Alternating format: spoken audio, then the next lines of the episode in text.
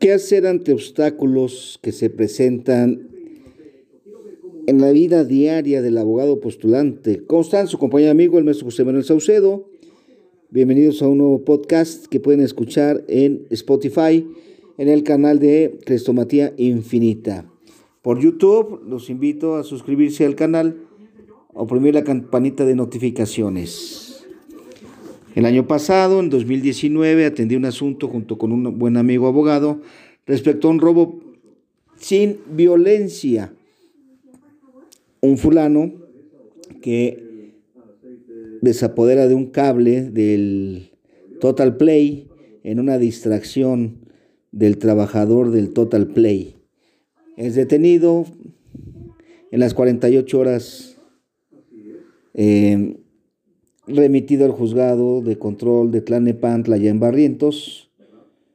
Y como no había este algún arma, aún habiéndose calificado legal la detención, pues le dieron una medida cautelar de visita periódica o de garantía económica.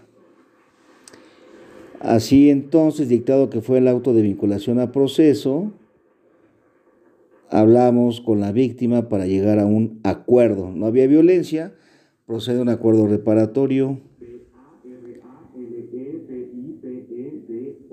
Incluso fuimos más allá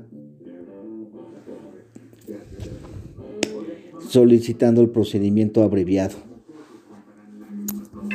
Sinceramente no recuerdo ahorita los detalles, sin embargo, cuando vi acercarse al Ministerio Público, se me ocurrió decirle a la víctima, ahí viene la persona que va a obstaculizar, obstaculizar, lo digo con todo respeto, no todos son iguales, tengo muchos amigos,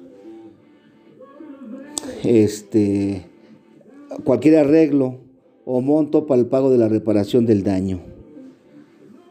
Este honorable representante social después me alcanzó al elevador y me dijo, oye, maestro Saucedo, ¿por qué andas diciendo eso? ¿Acaso no es la verdad?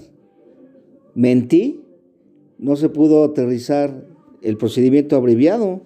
No, yo te respeto a ti porque ya tienes muchos años y nos haces pensar, nos das buena batalla. Bueno, pues yo también te respeto a ti, pero es una triste realidad que los abogados no abonan para pues una solución al conflicto.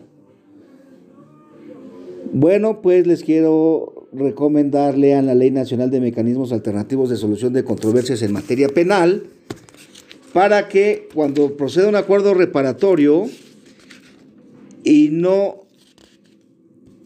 eh, ayude mucho el Ministerio Público, pues desde el artículo 20 dice mecanismo alternativo en detención por flagrancia o medida cautelar en los casos en los que el imputado se encuentre detenido por flagrancia. El Ministerio Público podrá disponer la libertad del imputado durante la investigación en términos del artículo 140. Bueno, eso está hablando de la flagrancia.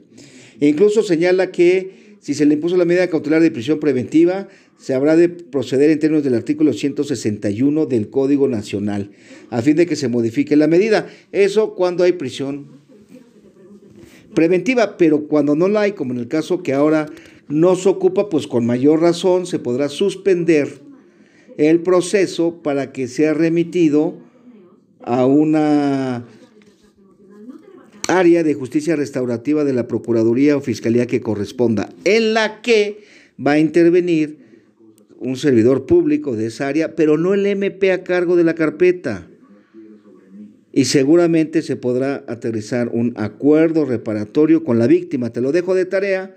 Estudiate la Ley Nacional de Mecanismos Alternativos de Solución de Controversia en materia penal, tradicionalmente delitos patrimoniales no violentos o algún otro donde proceda el acuerdo y que no haya habido violencia o algún arma. Hasta la próxima.